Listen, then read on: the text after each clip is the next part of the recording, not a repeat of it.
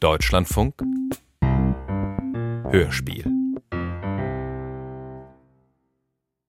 Vor einer guten Folge Hauptsache Hörspiel steht eine solide technische Vorbereitung. Absolut, sowohl bei uns als auch bei unseren Gästen. So, warte, jetzt, jetzt bin ich hier ein bisschen mit meinem Kabel durcheinander. Das muss auch ein bisschen lockerer, das wieder etwas höher. So, wenn du dich jetzt da eingeschlossen hast, mache ich noch ein Foto von uns dreien. Sehr gut. Wir sehen hier gerade aus wie die süßesten Mäuse. Gute Stimmung, obwohl wir heute über ein hartes Thema reden. Hauptsache Hörspiel. Mit Hanna Steger und Max von Malotki.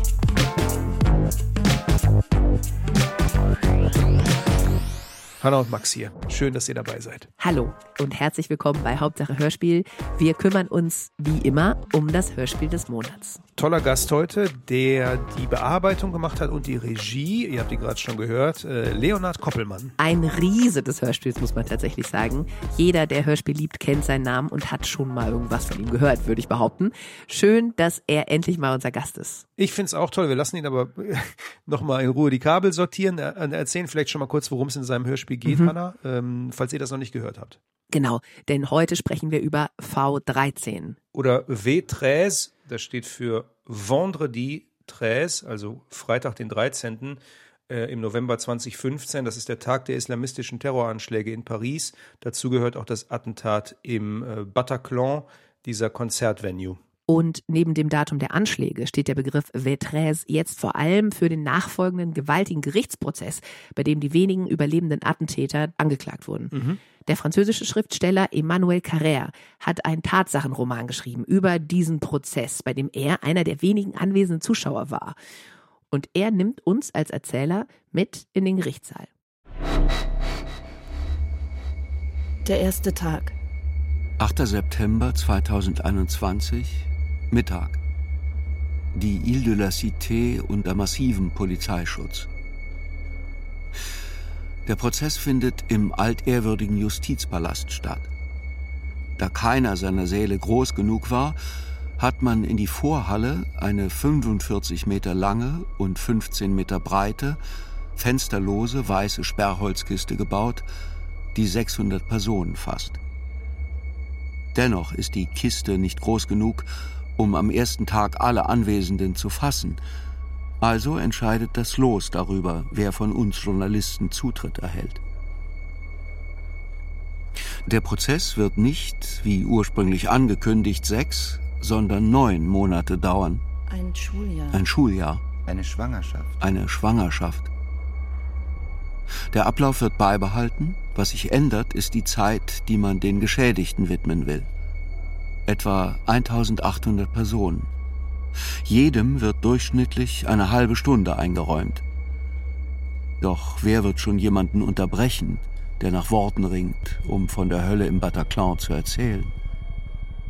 Die Stimme hier ist die Stimme vom Schauspieler Ulrich Mattes. Der ist nämlich im Hörspiel der Erzähler. Ja, wie Ulrich Mattes das erzählt, das hat mir echt die Schuhe ausgezogen. Also das, ist, das ganze Ding ist mir sehr nahe gegangen, muss ich sagen. Man kann dem so unglaublich gut zuhören. Muss man auch, weil sein Anteil in dem Stück ist sehr groß. Ja, also es ist nicht aufwendig inszeniert, sondern ganz eindringlich und ruhig. Es ist super minimal. Neben so ein paar wenigen anderen Stimmen sind wir sehr nah und sehr lange mit Ulrich Mattes zusammen, was sehr schön ist und unglaublich gut funktioniert, meiner Meinung nach. Also ihr merkt, Hanna und ich sind begeistert, wie ergriffen und wir haben uns mit dem Macher unterhalten. Wir haben es schon angedeutet. Guten Tag, Leonhard Koppelmann. Guten Tag. Das ist ein ähm, trauriges Thema, was ein historisches Thema ist, wo auch fast alle Menschen, ich sag mal, eine Erinnerung dran haben, wie sie das damals wahrgenommen haben, als das passiert ist, weil das überall natürlich in den Medien war. Weißt du das noch, wie du das wahrgenommen hast, unter anderem auch eben die Attentate im Bataclan? Wenn ich bei mir selber nachschaue, war das bei mir deutlich von Nizza überschrieben. Also das heißt, ich habe mehr Erinnerung an, wo ich war, was ich empfunden habe bei dem Nizza-Anschlag als bei Bataclan. Und während dieser Zeit einfach die Bedrohung permanent weiter dekliniert wurde bei öffentlichen Veranstaltungen. Also insofern hat es natürlich einen tiefen Einschnitt und eine starke Wirkung in uns hinterlassen. man fühlt sich in die Zeit zurückversetzt. Also dieses, damals waren wir unfassbar aufmerksam, die Antennen waren für diese Art von Bedrohung ausgefahren. Naja, aber diese gesamte Phase, als die IS-Anschläge in so schneller Folge passierten, so dass eben eigentlich diese gesamte Phase als ein einziger großer Terroranschlag eigentlich sich über diese Zeit verbindet. Und das finde ich ist auch vielleicht ein Hinweis auf die Problematik von Erinnerung, dass man immer mehr das Konkrete verliert und nur noch so eine wabrige Phase hat, in der eben dieses Gefühl, aber auch wie schnell das wieder verdrängt ist und vergessen ist. Also all das macht dieser Text natürlich in einer gewissen Weise wieder spürbar und fühlbar. Ist es deswegen dir wichtig, jetzt so viele Jahre danach, sich diesen Grausamkeiten irgendwie nochmal auszusetzen und auch diese Schrecklichkeit sich nochmal so ins Bewusstsein zu holen? Naja, also eher ist es ja die Frage, und das finde ich ist die besondere Qualität von dem Carrère-Text, dass wir einen Reflexionsraum eröffnen können. Also das heißt, im Moment einer Attacke, wie jetzt durch die Hamas, ist man natürlich erst einmal erschüttert, was Menschen Menschen antun und welche Brutalität irgendwie tatsächlich zwischen Menschen existiert und in welcher Größenordnung das passiert. Aber wie kommen wir aus diesem emotionalen Erschütterungsmoment wieder in einen Handlungs- oder in einen Verarbeitungsmoment, dass wir vielleicht etwas daraus lernen, vielleicht irgendwie auch einen Umgang damit herstellen über die Erschütterung hinaus? Und da bietet der Text V13 natürlich oder Verträs eine Fläche, in der man dieses Gefühl in sich suchen kann und vielleicht eine Verortung herstellt, auch gegenüber gegenwärtigen und zukünftigen Anschlägen. Denn ich, ich meine, man erhofft sich das natürlich immer wieder, dass wir das nicht nochmal erleben, aber gerade eben der Überfall der Hamas macht es uns ja wieder sehr spürbar, dass Gesellschaften eben an den unterschiedlichsten Stellen wieder und wieder diese Erschütterung erleben werden. Ich muss sagen, mich hat erstmal meine eigene Ignoranz nochmal erwischt, weil ich dann gemerkt habe, dass ich natürlich damals, obwohl ich auch immer versuche, mit einem sehr professionellen journalistischen Blick sofort zu erfassen, was gibt es für Ebenen, natürlich auch erstmal konfrontiert bin mit der Brutalität an sich, was da passiert ist, dem Ereignis, den Bildern, den Handyvideos etc. Und jetzt hört man diese Konsequenzen. Also, da sind Menschen gestorben, aber nur weil du überlebt hast, heißt das nicht, dass dich das nicht dein ganzes Leben lang begleiten wird. Äh, du, man ist traumatisiert, man ist entstellt, man muss irgendwie weiterleben. Und das hat mich total erfasst, wo ich dachte, ja, es gibt halt einige Menschen, die das körperlich und natürlich mental mit sich rumtragen und jeden Tag immer noch gucken müssen, wie mache ich überhaupt weiter. Ja, das finde ich tatsächlich macht der Text macht Carrère lesbar. Wir, wir leben in der Verabredung, dass du raus auf die Straße gehen kannst und dass du unverwundet auch wieder zurückkommst. Also das ist jetzt, sagen wir, nicht die permanente Bedrohung, dass du aufpassen musst, dass du auf der Straße erschossen wirst. Das ist jedenfalls nicht unsere Lebensrealität. Das ist auch nicht die Lebensrealität in Frankreich. Und dass diese Ursicherheit, die wir empfinden können in Europa, das ist, ja, weiß Gott, nicht so auf dem gesamten Planeten so verteilt. Aber das heißt, dass wir plötzlich so verletzlich sind und dass wir Opfer, willkürliches Opfer einer Wahnsinnstat werden können. Und das ist auch eine Diskussion in dem Stück. Ja, wie ist das irgendwie, wenn man nur diesen sozusagen Kollateralschaden darstellt, also nicht direkt physisch betroffen ist, aber irgendwie trotzdem so tief davon erschüttert ist, weil man in der Nähe saß, weil man es überlebt hat, weil man Verwandte, Bekannte, Kinder verloren hat in dem Kontext. Wie, wie lebt es sich weiter mit dieser tiefen Erschütterung und mit dem Verlust dieses Urfriedens oder dieses Sicherheitsgefühls? Die meisten Überlebenden quält ein schlechtes Gewissen, nämlich das überlebt zu haben. Warum sind Sie, die anderen, tot und ich lebe noch? Für manche ist diese Frage in einer Person verkörpert. Sie hat ein Gesicht, das sie heimsucht. Das Gesicht von jemandem, der um Hilfe gebeten hat und den man vielleicht hätte retten können, aber nicht gerettet hat. Entweder weil man schon jemand anderen zu retten hatte oder jemanden, den man geliebt hat oder jemanden, der schlicht und einfach zuerst drankam. Oder weil man die eigene Haut gerettet hat. Weil man schlicht und einfach selbst zuerst drankam.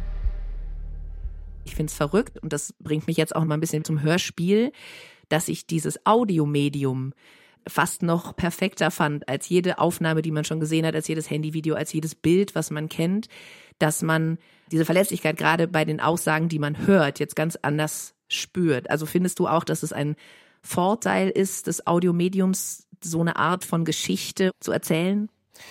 Manfred Hess, der Dramaturg und derjenige, der diesen Text weit bevor er irgendwie in Deutschland überhaupt publik wurde, gelesen und mir angetragen hat. Und ich hatten eine sehr lange und intensive Diskussion darüber. Also, weil das, was du als Qualität beschreibst und was ich auch als Qualität empfinde, dass ein empathisches Miterleben möglich wird, das nochmal anders funktioniert, als wenn man liest gleichzeitig aber auch eine extreme Gefährdung beinhaltet, weil das ist ja nicht die Person. Also das heißt, es ist eine Schauspielerin oder es ist ein Schauspieler, der das repräsentiert. Und da kommen wir dann halt in so ein gefährliches Reenactment-Ding. Also wie findet man eine Haltung dazu, dass sie einerseits, sagen wir, diesen empathischen Zugang öffnen, gleichzeitig aber eben die Distanz offen halten, zu sagen, naja, ich bin das nicht, ich bin Repräsentant jetzt oder ich simuliere das in einer gewissen Form. Das heißt, wie viel eigene Erschütterung darf da hineingehen? Wie ist die Haltung, in der das gelesen, gesprochen, gespielt wird? Also es nicht Nachspielen der Situation, weil das ist unangemessen und das ist auch in gewisser Weise eigentlich im Kern falsch, weil es ist eine Anmaßung den Opfern, den allen O-Tongebern gegenüber, dass man sie in eine Spielhandlung überführt. Aber die Stimme verleiht den Texten eine Zugänglichkeit, die sie vom Abstrakten wieder abheben. Also das heißt, es gibt die Möglichkeit der Verbindung Hörer, Sprecher, Sprecherin, Hörerin und damit eine andere Erfahrung, die man machen kann. Also das ist, finde ich, eine sehr, sehr schwierige und für uns immer heikle Frage, die wir uns auch sehr lange gestellt haben, zu sagen, ist es nicht vielleicht am besten, wenn es nur Uli Mattes liest, also wenn es gar keine andere Stimmaufteilung geht, bis zu dem Punkt, wo ich angefangen habe. Ich würde es gerne als abstraktes Oratorium erzählen. Und herausgekommen ist diese Auflösungsform, die halt eine partielle Identifikation möglich macht, aber bei stärkstmöglicher Zurückhaltung der jeweiligen Stimmen. Also so war zumindest der Ansatz. Ob das in allen Punkten gelungen ist, muss dann eben eigentlich der Hörer und die Hörerin sagen. Du hast jetzt gerade schon den Namen Uli Mattes fallen lassen. Da muss ich natürlich nochmal einhaken, weil ich es gerade bei dieser Masse an Text und auch bei diesem persönlichen Bezug, dass man so lange dieser einen Person bei diesen ganzen Dingen zuhört, wie entscheidet man, wen man diesen Text sprechen lässt? Naja, jetzt habe ich das Glück, schon ein paar KollegInnen in den Jahren kennengelernt zu haben. Und du kennst ein, zwei Leute, ne? Das ist. ja, ich wollte das gar nicht so überheblich sagen, sondern sagen, dass ich kann keinen Text mehr abstrakt lesen. Okay.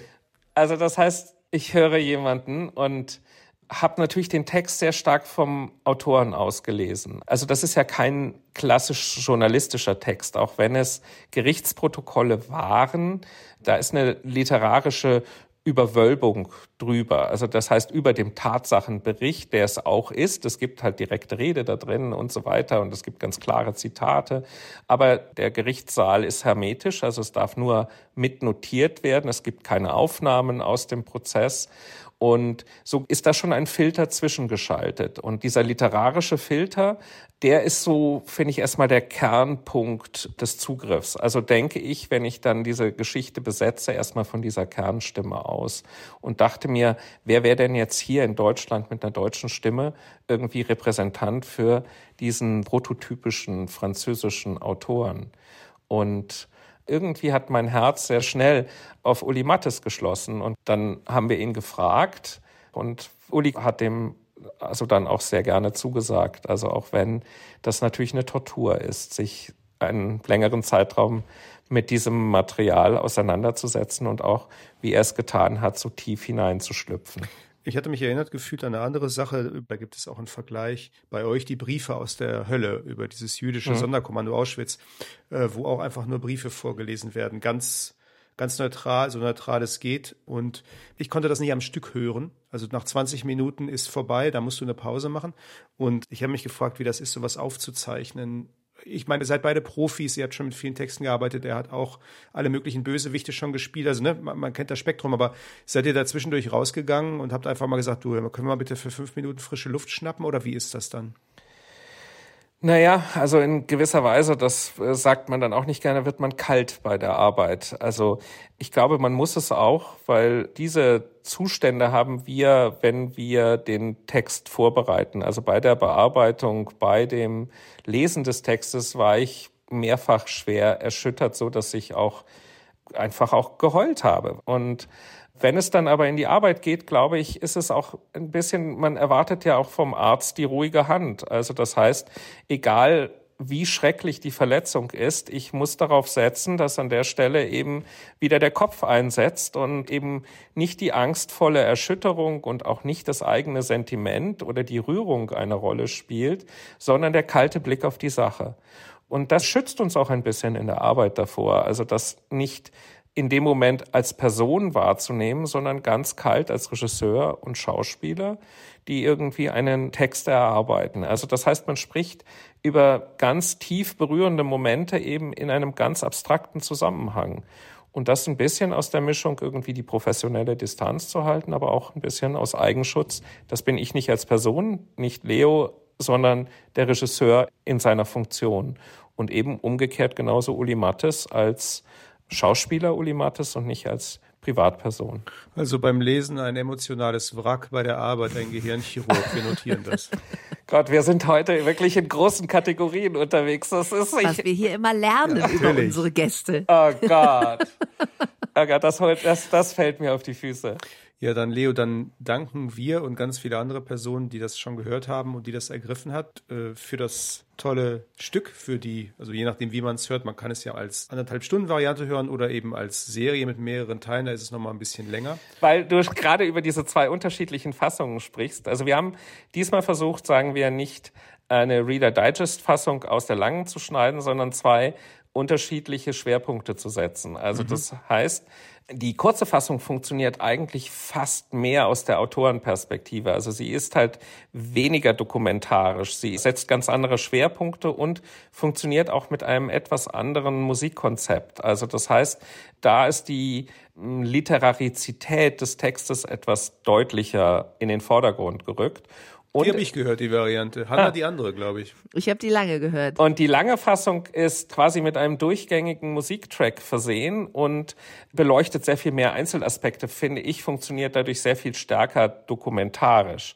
Und wir wollten bewusst diese Gegenüberstellung dieser zwei unterschiedlichen Herangehensweisen auch, weil wir tatsächlich, also Manfred Hess, der Dramaturg der Produktion vom Südwestrundfunk und ich irgendwie erst einmal auch von sehr unterschiedlichen Richtungen kamen. Also Manfred war die Literarizität sehr wichtig mir war die Dokumentation dieses Ereignisses sehr wichtig und was es mit mir gemacht hat. Und so haben wir am Ende uns tatsächlich auf diese zwei unterschiedlichen Fassungen verabredet und haben die ausproduzieren können. Wir können zusammenfassen mit den zwei Varianten, die ihr gemacht habt. Ihr habt euch mehr Arbeit gemacht, als wir ohnehin schon angenommen hatten, dass ihr euch gemacht habt. Deswegen nochmal vielen, vielen lieben Dank. Ich danke euch. Das war ein nettes Gespräch. Vielen lieben Dank, Leo. Also, auch wenn man die eine Fassung schon gehört haben sollte, kann man auch in der anderen noch Dinge und Blickwinkel finden, die man noch nicht kennt. Wenn ihr euch für diese beiden unterschiedlichen Varianten von V13 interessiert, in der Audiothek gibt's beide Fassungen. Mhm. Die lange heißt Hörspielfassung im Zusatz, also noch als kleiner Tipp, dann findet ihr die auch. Aber auf der Seite vom SWR, die das Stück produziert haben, da gibt's auch die Serie sehr übersichtlich nochmal aufgelistet. Wie wir jeder die eine und die andere Version ge gehört haben, ohne uns abzusprechen. Ja. Toll, ja. oder? Ja, ich, ich weiß gut. nicht, wie es dir geht. Also ich finde, man hat immer so, also zumindest ein Element oder einen Punkt, der, der so richtig hängen bleibt. Wie ist es bei dir? Ja, das stimmt. Also ich finde, man merkt das ja am meisten, was das ist, was hängen bleibt, was man weitererzählt. Mhm. Ne, also was jetzt einem so sehr im Gedächtnis bleibt, dass man es unbedingt teilen muss. Und das war bei mir, und das passt wiederum auch ein bisschen zu meiner Ergriffenheit, dass ich das Audio und das Zuhören so krass fand das ist ein, also ist auch ein Fakt, den ich einfach noch nicht wusste, obwohl man ja schon viel weiß, auch über mhm. den Tag und das Bataclan und überhaupt, dass es ein Audiodokument, also eine Tonaufnahme von der kompletten Zeit des Anschlags im Bataclan gibt. Wieso das denn? Weil jemand auf dem Konzert, also so einfach wie traurig, eine Audioaufnahme gestartet hat, um das Konzert aufzunehmen. und dann als die Attentäter kamen, das Audio natürlich nicht ausgeschaltet hat und das dann einfach mehr als zwei Stunden mitgelaufen ist. Aber das hört man nicht in dem Hörspiel. Nein, zum Glück nicht. Aber es gibt ein Audiotranskript, was halt auch für die Gerichtsverhandlungen wichtig war, was halt bedeutet, es hat sich jemand angehört. Das ist genau eine von diesen Personen, bei denen man denkt, wie denn? Wie soll die das verkraften? Jemand hatte also Wort für Wort, Geräusch für Geräusch und Schuss für Schuss die Aufnahme transkribiert.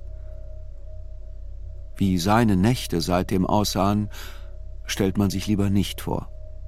Und da die Mörder zu Beginn des Massakers redeten und wir ihre Worte hören sollten, ohne dass man das Band abspielen wollte, nahm sich derselbe Polizist, Patrick Bourbot, der Sache an. Er erklärte, ich werde den Terroristen meine Stimme leihen müssen. Das ist nicht das Einfachste, was ich in meiner Karriere als Kriminalbeamter bislang zu tun hatte. Seine Stimme versagte. Dann holte er tief Luft und begann tapfer und mit dem Eifer eines Schauspielstudenten mit jeweils veränderter Stimme die Worte vorzulesen. Also ich glaube, von diesen Augenzeugenberichten hattest du definitiv mehr in deiner Variante als ich, aber ich hatte die natürlich auch. Mhm. Also äh, auch bei mir spielen die eine große Rolle und auch ich konnte mich da nicht entziehen und würde sagen, das ist durchaus was, was das Stück auch prägt. Mhm. Ich bin aber auch irgendwie froh, diese literarische Variante gehört zu haben. Also Leo hat das vorhin so genannt. Ja, das glaube ich dir, die passt auf jeden Fall auch gut zu dir. Ja, es ist so, es gibt so eine Metaebene und es gibt auch jemanden, der sich fragt, also ne, mhm. sozusagen stellvertretend für uns, sich fragt, wie er persönlich und auch professionell damit umgehen soll. Mit diesem Ereignis, was irgendwie nicht ganz fassbar ist, weil es zu unmenschlich ist, zu komplex, zu ungerecht etc. Und ähm, dann so einen Protagonisten zu haben, der mal kurz Abstand gewinnt und man kann da mitmachen. Das hat mich tatsächlich gerettet bei aller Traurigkeit und, und dass man nicht weiß, wo, wo soll ich eigentlich mit mir hin. Mhm. Ich habe das mit der Metaebene auch noch an einer anderen Stelle, denn das ganze Ding hat was super multiperspektivisches. Mhm trotz der einen klaren Perspektive, die die Taten eindeutig verurteilt, gibt es trotzdem auch eine Perspektive der Täter. Und ohne dass es ein Verständnis dafür gibt oder geben soll, sondern erstmal nur den Gedanken zulassen, das hat mich auf jeden Fall zum Nachdenken angeregt. Hast du ein Beispiel dafür? Ja, na, dass zum Beispiel die Attentäter auch Eltern haben, die auch ein Kind verloren haben, was sich mhm. auch noch freiwillig in die Luft gesprengt hat, um andere Menschen damit absichtlich umzubringen. Und dass das für diese Eltern auch das Schrecklichste auf der Welt sein darf. Das hatten wir auch mit, mit Leo ja kurz besprochen. Ähm, für uns ist es ein schreckliches Ereignis. Wir haben das aber medial wahrgenommen und dann irgendwann ist das auch vorbei. Alle Betroffenen müssen aber nach diesem Ereignis weiterleben irgendwie. Mhm. Und das Gewicht dessen, was das heißt, das macht dir dieses Hörspiel sehr, sehr klar. Weißt du, was mir auch noch dabei geholfen hat? Was denn? Die Musik. Stimmt, haben wir noch gar nicht drüber gesprochen. Ja, genau. Zeitblom, ich habe extra nachgeguckt, Zeitblom hat die Musik gemacht. Du weißt ja, ne, Malotki und Soundtrack, immer gefährlich. ähm, zu präsenter Soundtrack, Malotki ist raus. Mhm. Ähm, die Musik hier ist immer da, aber ich fand es irgendwie okay, weil so minimal. Ja, also der Soundtrack passt nämlich auch nochmal zu etwas, was Leo schon vorhin gesagt hat, nämlich nicht nur bei den Schauspielern, sondern auch bei der Musik darf es auf gar keinen Fall überzeichnet sein. Mhm. Und bei Musik ist es ja besonders fies und gemein. Je unsichtbarer oder unauffälliger sie ist, desto besser und unterstützender ist sie in dem Fall. Klingt irgendwie erstmal nicht logisch, aber ist so. Nicht filmmäßig fette Emotionen unterstreichen, sondern weniger ist da überall mehr. Dem habe ich nichts hinzuzufügen, das stimmt. Bestes Schlusswort. Wie erwähnt, das Hörspiel gibt es beim SWR oder in der ARD Audiothek. Das heißt V13. Und weil ihr uns jetzt in der Online-Variante hört, gibt es natürlich noch ein kleines Extra hinten raus nämlich ein paar Hörspieltipps von uns. Genau. Und wir wollen heute ein bisschen im Thema bleiben, weil es auch noch andere Ausnahmehörspiele dieser Art gibt, wenn es so bestimmte Themen gibt, mit denen die sich beschäftigen. Sowas, was einem sehr lange hängen bleibt. Und da wollten wir noch mal kurz drauf eingehen. Hanna hatte nämlich, als wir uns vorbereitet haben, auch sofort gesagt, ah, mir fällt was ein. Screener. Stimmt, und ich genau. dachte so, okay, was ist das? Ja, das fiel mir vor allem ein wegen diesen beiden Ebenen, diese Audioebene und die Videoebene. Mhm. Und das ist nicht super neu, Screener. Ich weiß aber, dass man das auf jeden Fall gerade in der Audiothek finden kann, weil das wurde, glaube ich, nochmal wiederholt vor kurzem. Worum geht's da? Es geht um einen jungen Mann, der einen Job braucht. So simpel und anfängt zu arbeiten für eine Firma, die Videos bei YouTube rated oder einsortiert. Okay. Und Das macht das Hörspiel, finde ich, besonders interessant. Es hat damals auch direkt einen Kriegsblindenpreis abgesahnt. Das ist von Lucas de Reyke. Das ist ein Belgier, ein sehr junger Typ. Und das war sein erstes Hörspiel und das war echt so ein bisschen so, wow. Mhm. Und das Interessante ist, der Typ sitzt halt vor einem Video und man sieht das Video da nicht und hört ihn halt einfach immer nur diese Videos einordnen. Das heißt, man hört einen Ausschnitt von dem Video und hört, wie er sagt, Gewalt, Sex, Gewalt, Tiere, Gewalt, Gewalt. Und das ist irre. Und sich gerade erstens mit dieser Art von Job zu beschäftigen, sich mit dieser Welt zu beschäftigen, die da stattfindet. Und sich im Klaren zu sein, dass man eine Sache nur hört, die man nicht sieht und wie viel stärker das eigentlich sein kann, dass man sie nicht sieht. Das hat mich an dem Hörspiel damals unglaublich fasziniert und deswegen ist es mir auch sofort eingefallen. Mhm. Ich habe ja vorhin erwähnt, äh, Briefe aus der Hölle, mhm. diese Auschwitz-Geschichte, wo man Dokumente gefunden hat von Menschen, die aufgeschrieben haben, was sie erlebt haben und das vergraben haben in Konzentrationslagern. Also äh, hartes Thema ist sofort klar. Ja. Ähm, das basiert auch auf einem Buch, was, was schon so krass ist, dass man das nicht am Stück lesen kann von Pavel Polian. Ich hatte das damals auch empfohlen hier im Deutschlandfunk, weiß ich nämlich noch. Und da hatte ich mich auch mit allen drüber unterhalten, wollen wir das machen, weil das ist so ein hartes Thema und ist das das, was man so an einem Wochenende dann so mit. Mhm. Ich würde sowas ganz klar empfehlen, auch wenn man, und das habe ich damals auch gesagt, es nicht am Stück hören kann, weil es so krass ist. Aber die Eindringlichkeit dieser Aufzeichnung und wie das inszeniert ist und wie man auch da das ist was, worüber wir jetzt auch die ganze Zeit gesprochen haben, dass du dir das bildlich fast gar nicht vorstellen kannst und willst, aber trotzdem muss es jemand dokumentieren und trotzdem erzählt dir jemand diese Geschichte und was passiert da bei dir im Kopf und wie wird das mit Worten überhaupt ausgedrückt, wenn dir die Worte fehlen angesichts des Ereignisses. Boah, und ähm, das, wenn ich jetzt dran denke, wie das war, ist es ein körperliches Erlebnis. Ich sitze jetzt hier und dann läuft es mir so rauf und runter, weil ich mich dran erinnere, wie das war. Auch wenn ich die Worte an sich vielleicht gar nicht mehr weiß.